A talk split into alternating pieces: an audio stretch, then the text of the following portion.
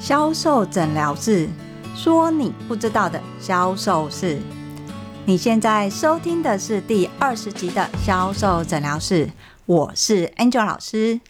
今天要诊断的销售问题是：催眠到底可不可以用在销售上？如果你学催眠，又或者是正打算要学催眠，你的目的是希望客人可以乖乖听你的话，你说买什么，客人就会买什么。销售诊疗室，我们今天就来拆解，到底催眠可不可以帮助销售呢？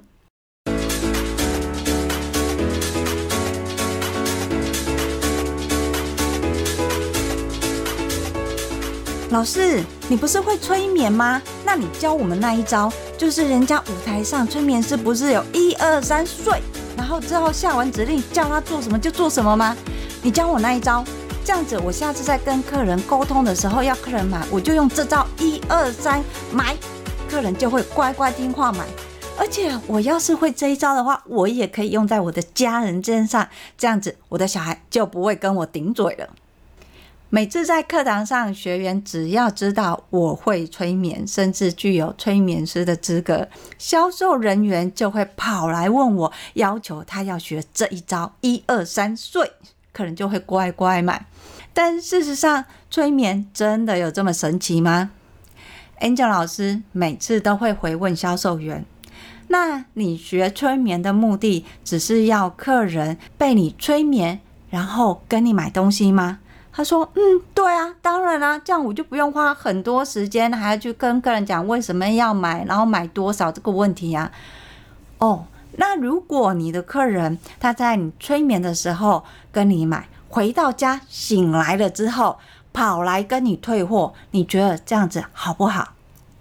嗯，当然不好啊，老师，他会醒来哦。他为什么不会醒来？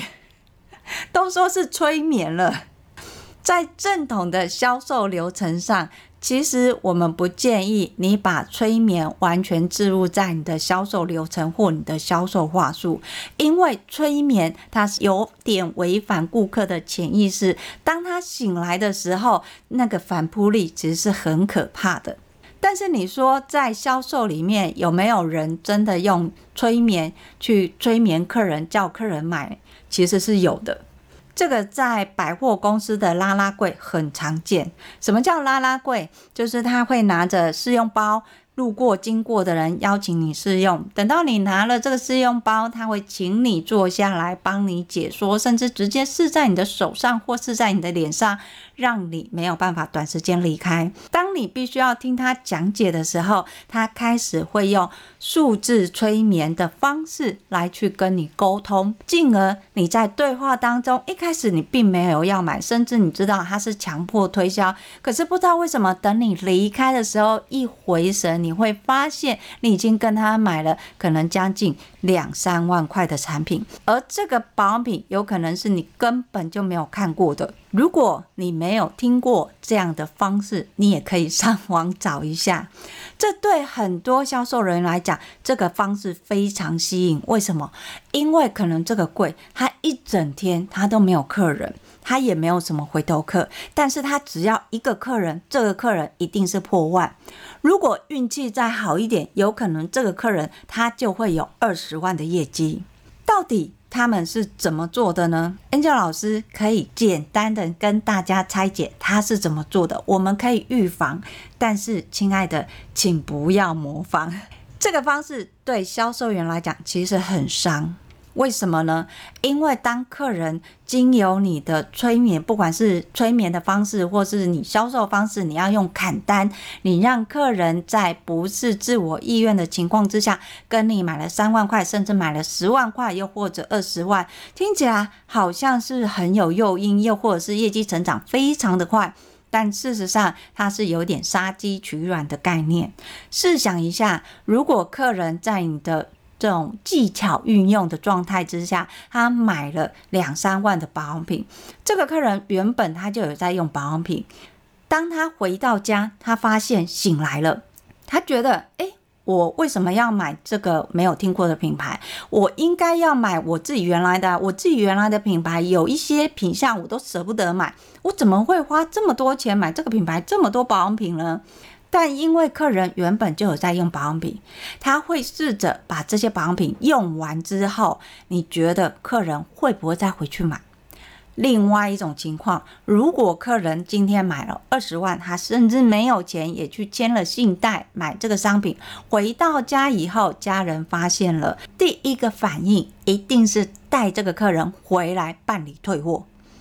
不管你当下你是给全退也好，又或是保留部分，因为有的销售人员会讲说，诶，他如果正品拆了，那最起码我也会有一些基本的业绩嘛。就算你保有这些基本的业绩，不管是一万块或两万块，这两类的客人，一个是买回去没有退货，可是他会继续用；另外一个是买回去回来退货。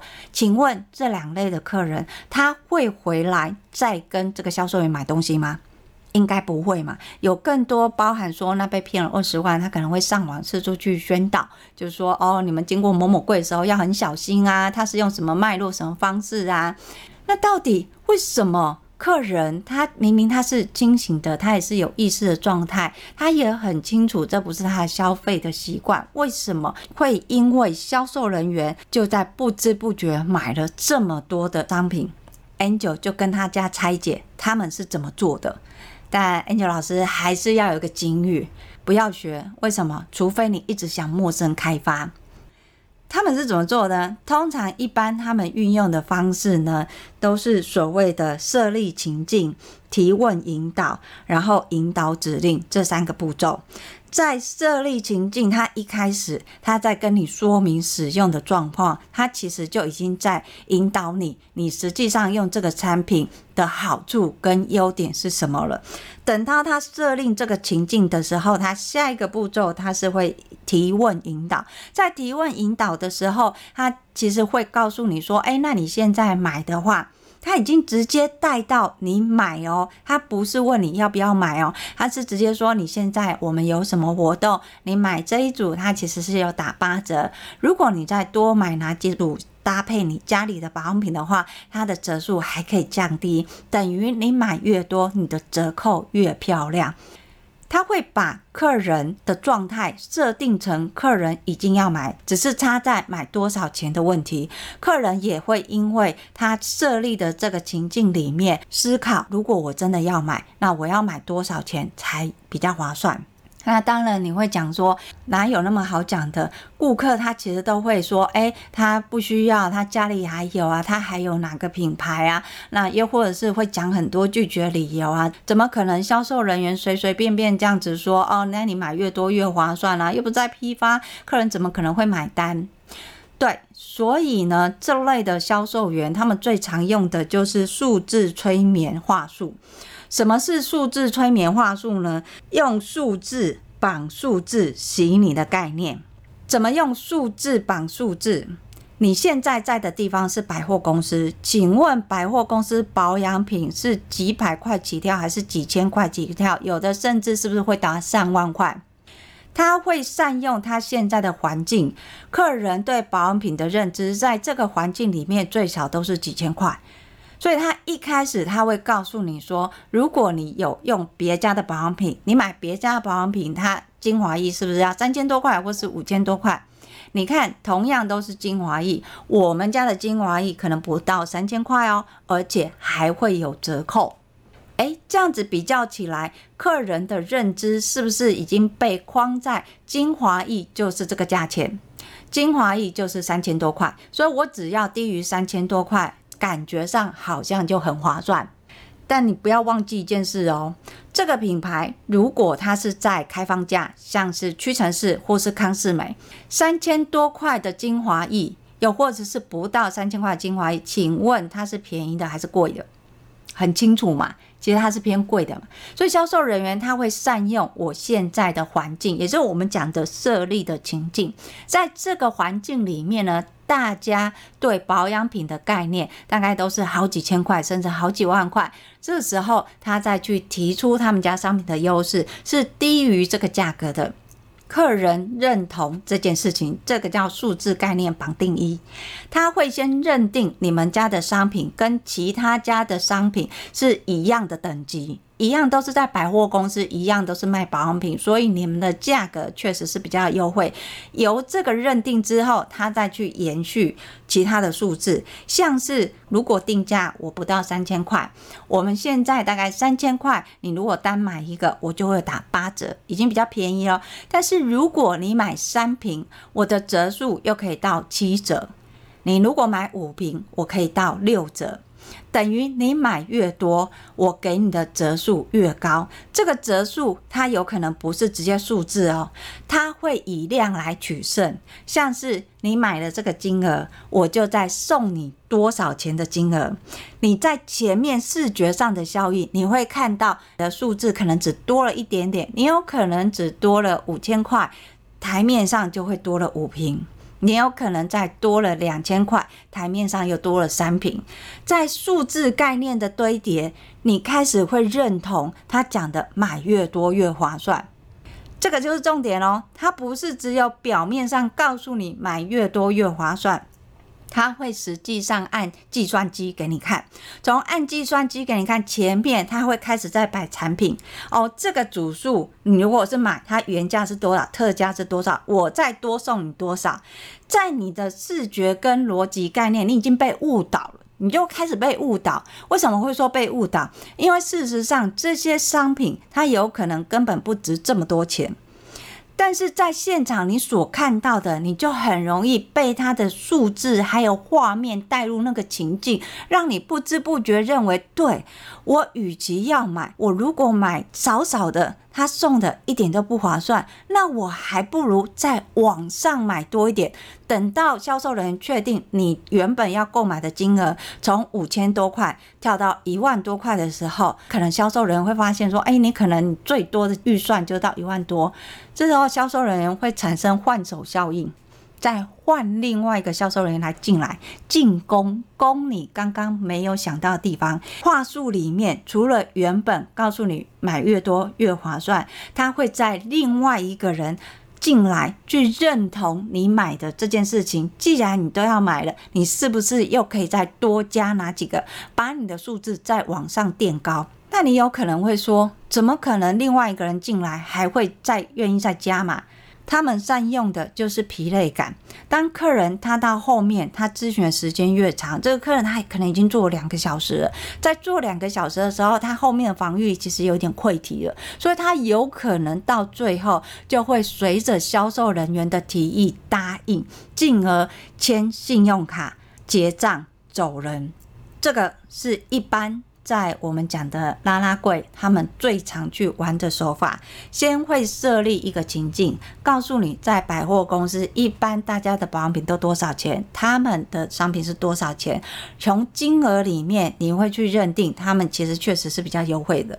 等到你认同他们比较优惠，他会用数字洗你的数字概念，像是你看，你一般你在买保养品，你最多就只有满千送百、满额赠。我们除了可以把折扣降下来，还可以再送你实际上的。可能你在用的赠品不是那种小样的，与其你这样子买八折，你看你再多加一点点钱，你就可以买到六折了。那当然怎么算都是买这个会比较划算。当你确认了你要买这一组的时候，会有另外一个销售员再用不同的话术，或是前面讲过的话术重新整理之后再去洗你一次。你会因为这样的一个误导跟认同，还有加上你的疲累，催眠的状态是在你的时。时间越长，就是你的你的意志力不是那么坚定的时候，它的效益是最好的。所以通常像这类，你如果被洗过了。你会发现你在那个柜上的时间，基本上你都不会低于一个小时，你都有可能超过两个小时。尤其是在百货公司，百货公司接客的频率大概是一个新客，我们都会抓三十到四十分钟；主顾客大概会抓的时间大概都是十五到二十分钟。所以如果你在一个柜里面，你的待的时间或是咨询时间超过两个小时以上，基本上。呃，那个都不是正常的状态。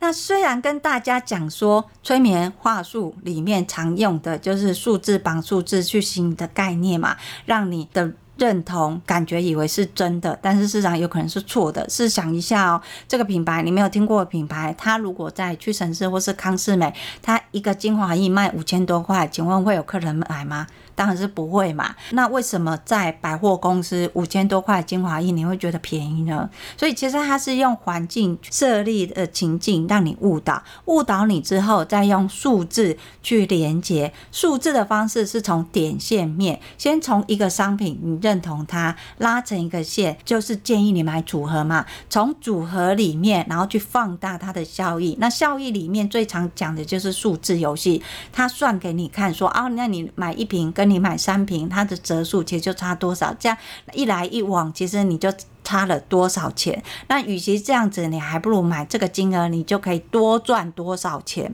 同时在现场再把它满额赠，就送给你的赠品排给你看，你就会发现哦，那我如果说花这个钱，我可能假设啦，我今天可能花一万块，那我前面就只有十瓶。可是我如果花一万八，我前面就有二十瓶。在这种数字里面，客人就会开始选择说对自己有利的。我们人都会希望。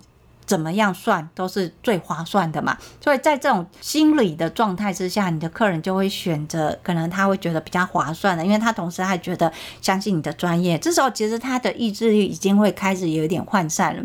当他决定要买这个商品的时候，他也认同，如果又再有一个销售员进来。这个客单其实可以在往上拉的，用的方式也是用数字，就说，哎，那你既然你都买这些了，你都已经要买到两万多块，那我们现在还有一个优惠活动，你只要再补足五千，我们就再多送什么？你看这个是什么？它在价值市价大概有将近一万多块，快两万块哦，等于你只要花五千块，你就有多送这个。你看它就会再往上拉。那你好，那如果我要买这五千块啊，那你要买五这千块的话，你要再多带什么？它才会有什么？它会从一个点拉成一个线，最后一个面就转转转转转。这种情况有点像说你在网络上查资料的时候，看到关键字连出去，又看到关键字再连出去，又看到关键字再连出去。所以它会把这个点线面一直拉大。等到你回头再看的时候，你就会发现，哎呀，我怎么买这么多啊？我怎么花这么多钱？这个就是从你的眼前的概念去做一个引导。最好的方式就是你一开始根本就不要碰。当你要拿试用包，他跟你讲说：“哎，那我帮你解说一下这个你怎么用。”不要马上还他，放手，立刻放手。好，不否则你后面的步骤就是拿钱赎身了。但是虽然是这么说，这种方式其实 Angel 老师不认同的。不认同的原因是，除了你要一直开发陌生客。相对的，你的业绩你要成长，它其实你的陌生客就要更多。试想一下哦，你会想说，哦，我今天一个客人就二十万，那要是你一个客人只有两万块，你明年的这个时候，老板给你定两百万，你要有多少陌生开发？你的心力都要一直在重复的讲这些东西，玩这些数字游戏，你不累吗？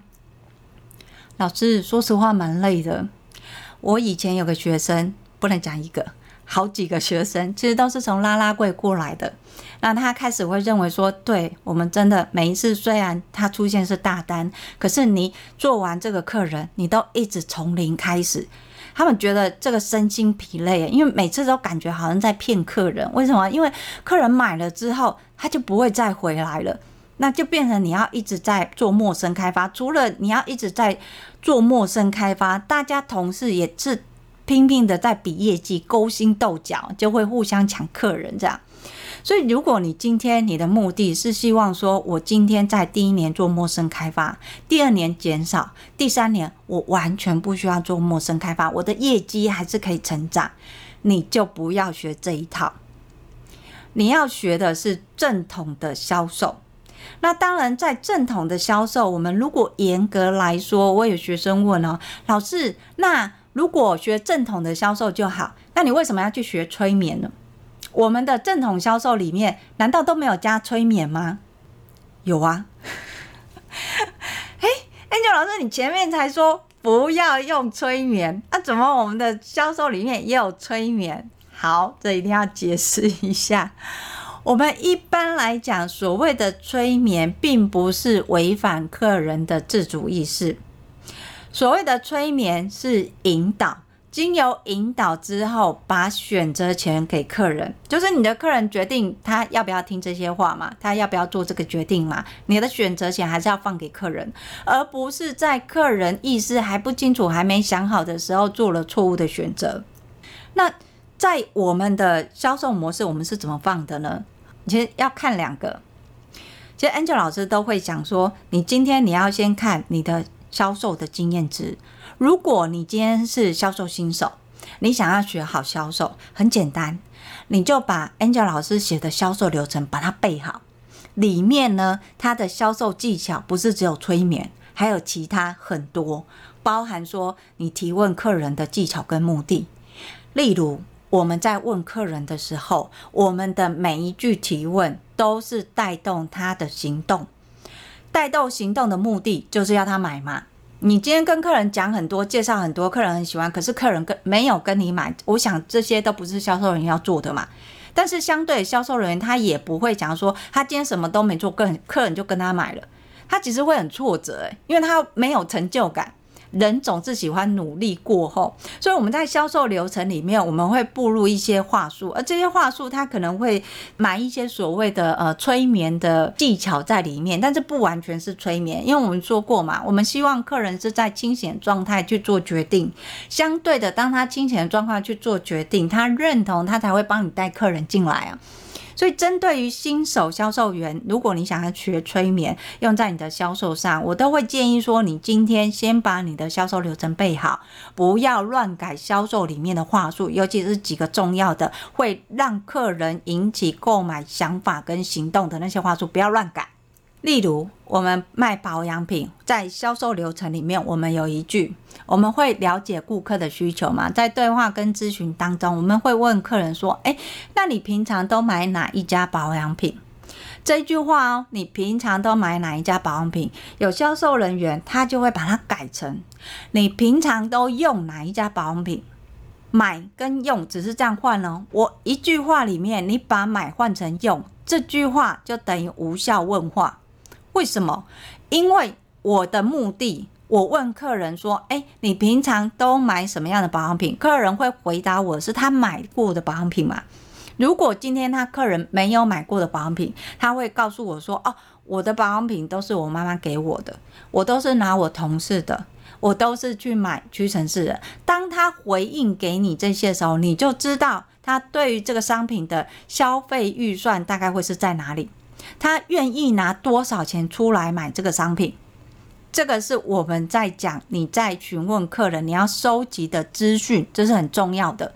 同时，买这个字也是在诱导客人，这个商品他是需要买的，这个商品值得他买的。但是，如果你销售人员，你把它换成说，你平常都用什么保养品？他会告诉你。他用什么保养品？但是你不知道这些保养品是怎么来的。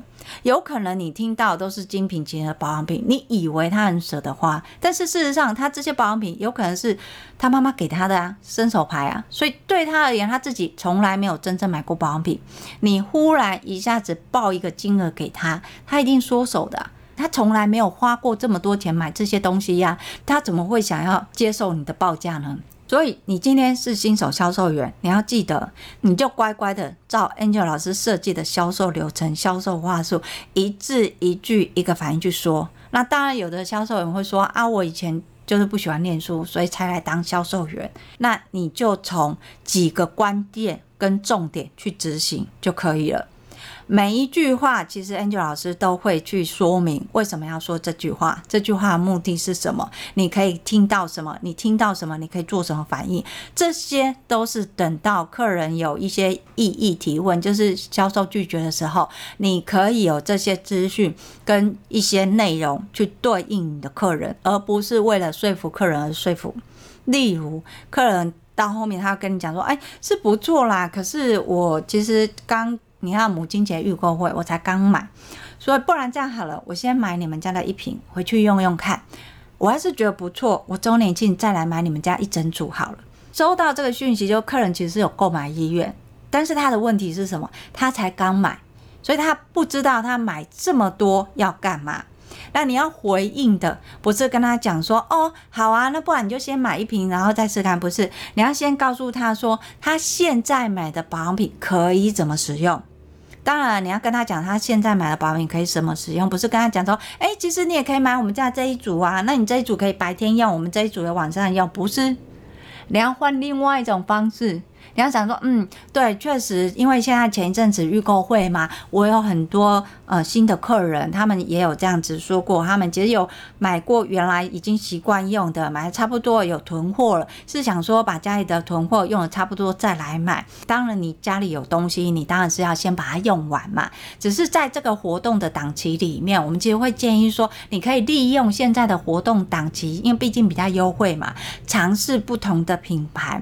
我其实也不会建。建议你一次一定要把它全部都买到齐。我会建议你先从基本的开始尝试。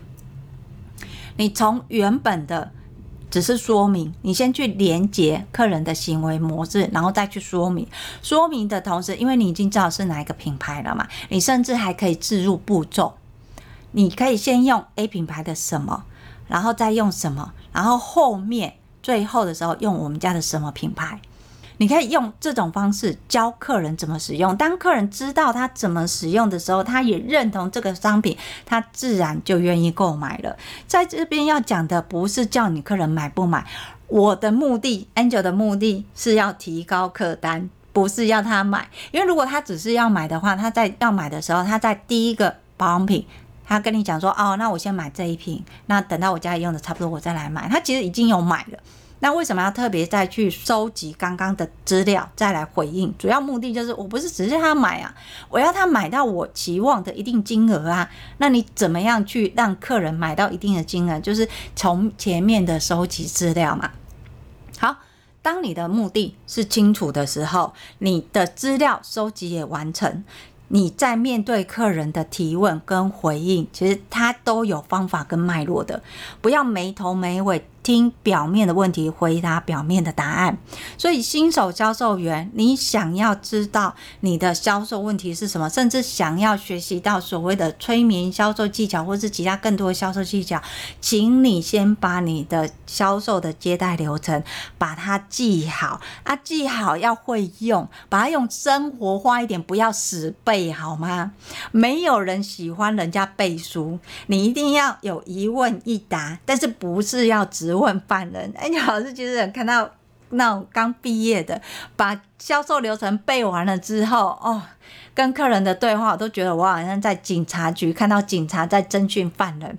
你平常有没有用保养品的习惯？你都买哪一家保养品？就 就那种对话，就像质问或审问犯人，不是请你用对答的方式。那当然，你说哦，我不知道怎么样去呈现，我们只要创立情境就好了，真的没有那么难。新手销售不要先急着想要去学什么催眠销售啊、NLP 啊，先把基本功做好，把你的商品熟记，把销售流程、步骤、话术把它背好。好，其实呢，会最常提到要学催眠这一类的，都是属于资深的销售员。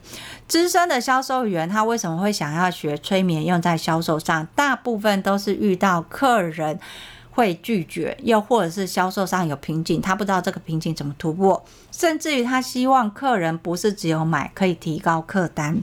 如果你要去学习所谓的催眠，放在你的销售话术里面，我其实会比较建议资深销售员在销售的过程当中去习惯建立情境问题。情境问题，这也是催眠里面很常运用的。试想一下哦，你今天如果要去催眠咨询，不是那种一二三睡的那种，那舞台表演我们不谈。如果你今天是所谓的你进到里面要做所谓催眠治疗，他一开始的状态，他是不是告诉你说，哎，好，那你先坐这里。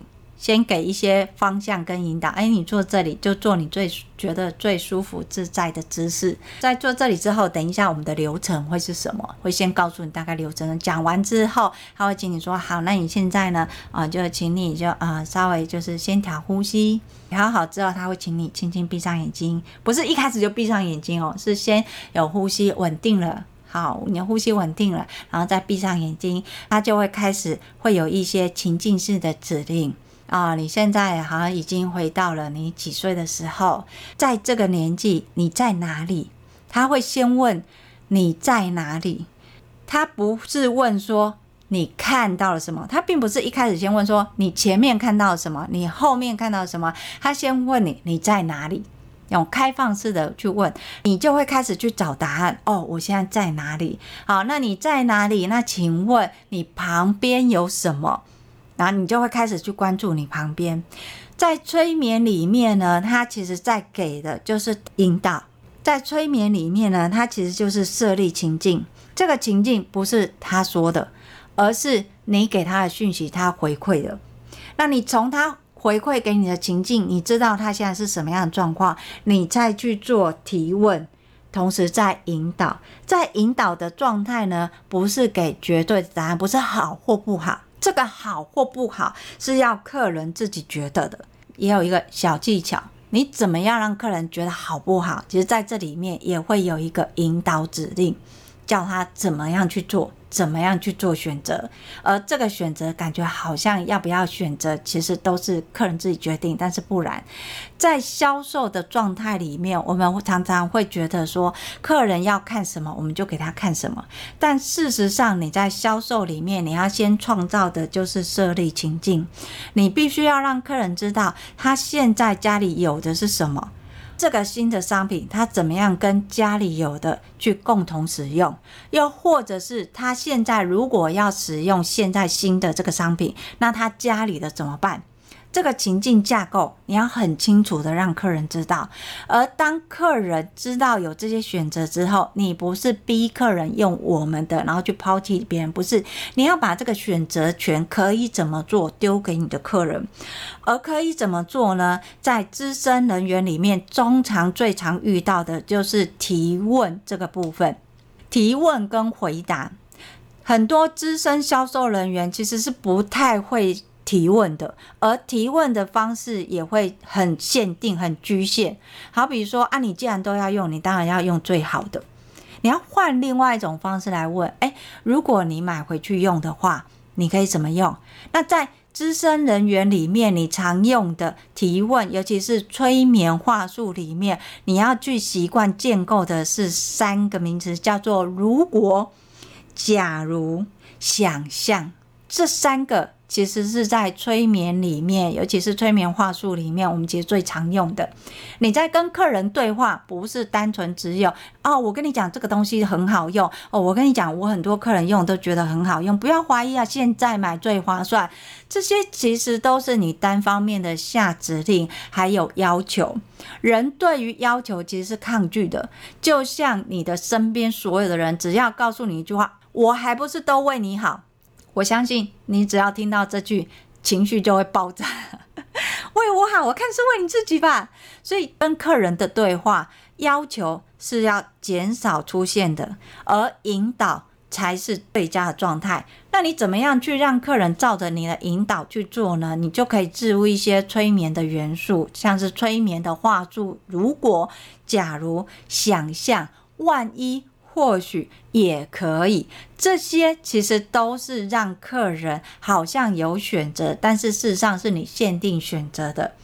例如，客人讲说：“我家里还有，那我想要家里用完，我再来买，我先买一瓶回去试看看。”你可以这样回答哦。如果你家里已经有现成的，我们有很多客人也是跟你们一样的情况，刚开始都想说，哎，我先把家里的用完，我再来换新的。但是我们人总是这样，当你越是这样想的时候，等到你真的想要换的时候，你就会发现，哎，那时候小姐跟我介绍的，跟我现在要买的价格怎么不一样了？你看哦，我从前面如果，然后我再建构情境，然后最后再说出他没有选择可能产生的问题。什么最糟的情况是这个？如果是这样，但是你要记得哦，你在讲这个话术的时候，不要有半点威胁哦。后面的部分其实只是轻轻带过，在结果部分轻轻带过。你不要说，所以我客人就很后悔啊，都没有买到，现在想买的更贵。问客人没有一定要买你的，好吗？所以你要去想象，要跟客人先讲。如果你家里现在已经有了，很多客人都会想说，哎，那如果我现在要买这个，很多客人都会想说，现在买是一定是最划算的。你想对不对？现在我有活动，现在买一定是最划算的嘛。等到到时候我家里用完了，我再来买的时候，是不是它就会可能有价差？想象一下哦，你现在你先买这一组，你回去其实就可以跟你家里的商品，我教你怎么使用这样的一个对话。如果假如想象你可以让客人说他。觉得哎，好像是照我自己的意思。相对的，他对于他不知道的问题，他也在从这样的对话里面，他找到他要的答案。只要客人找到他要的答案，你要让他去买就很简单。但如果当客人迟疑的时候，他甚至不知道他的问题是什么，你拼命一直给他答案，你给的答案再好，他也不会填上去。所以，资深销售人员最常犯的销售问题是，你在提问还有下指令要求这个部分，你的要求跟下指令太多了，在提问的部分太少。提问的话术，你不需要一直像质问犯人，你可以加一些如果、假如、想象这些在你的对话当中，它会比你直接问客人效益好太多了。善用这些催眠的话术，它才会帮你加分。但是不是叫你从头到尾都用催眠去对付你的客人？我们希望客人是清醒的采取行动。当他清醒的采取行动的时候，他才有可能帮你介绍客人啊。所以不要再想旁门左道了，什么养小鬼啊、学催眠啊，拜托这些都不用好吗？你可以让你的客人帮你找你的客人。你要做的，把你的基本功做好，从基本功里面去修正你的问题，从问题里面才会找到你根本的答案呢、希望这一集大家听得懂，没有被催眠了。好，希望这一集大家能听得懂。所以相对的，如果你有看到说，哦，这明明看起来就是诈骗啊，怎么这个人怎么那么笨，还都念到博士还被骗了？你真的不要小看这些诈骗，他如果有心要骗你，你真的会被骗。我们只是运气好。我们只是运气好，没有被骗，但是不代表我们不会被骗。当你觉得对方的对话开始像是引导式的询问的时候，你就要记得抽离回你的本质。就像刚刚 Angel 老师讲的，拉拉柜，他跟你讲百货公司，你看精华液随便一瓶都三千多块的时候，你要有一个问号哦。开放价也是这个吗？网络上精华也是这个吗？那我有没有低于这个价格的？一样都是精华液的产品，有吗？只要有，你认同有，最后他对你的讯息，你都要采取问号，那么你就可以做出你自己想要的决定，懂吗？但是如果你今天遇到真的很厉害的，那 那真的不能怪你，你尽力了。所以所有被骗的呢，他都不是自主的被骗，他所有的选择，他都觉得他是正确的。当他觉得他是正确的，其实你要回头去想，他是不是有可能被催眠了？他并不是在清醒的状态去做这些决定。所以，如果你也遇过诈骗，你要告诉自己，那不是你清醒的决定的，你那是被误导的。所以，所有的错不在你，好吗？